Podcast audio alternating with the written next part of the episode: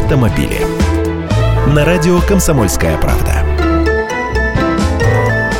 Здравствуйте! Сегодня поговорим про подушки безопасности. Очень цифры впечатлили. 40 миллионов автомобильных подушек безопасности заменят в США. Еще раз, 40 миллионов. У нас в стране всего столько легковушек, и далеко не во всех, как вы понимаете, есть эти самые подушки.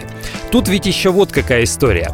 Как шины влияют на безопасность, мы понимаем. И как ремень держит, тоже чувствуем. А подушка, она лежит там под обшивкой, и лучше бы ни разу в жизни ей не срабатывать. К сожалению, приходится. Но даже в случае своевременного срабатывания что-то может пойти не так. Новая проблема, ставшая причиной столь массового отзыва машин, заключается в том, что перемудрили они с химией, подушки выстреливают сильнее, чем полагается. И вместо смягчения при столкновении дают жесткий жесткий удар навстречу. В США по этой причине официально признали 10 фактов гибели людей, еще в сотне случаев люди получили травмы. В результате Национальная администрация по дорожной безопасности США, которая инициировала все скандальные отзывы машин, заставила компанию Takata, которая поставляет аэрбэги автопроизводителям, заменить почти 40 миллионов подушек безопасности в течение трех лет.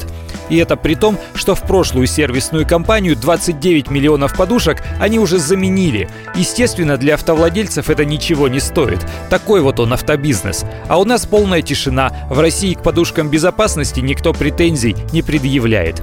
Я Андрей Гречанник, автоэксперт «Комсомольской правды». Отвечаю на ваши вопросы в программе «Главное вовремя» каждое утро в 8.15 по московскому времени.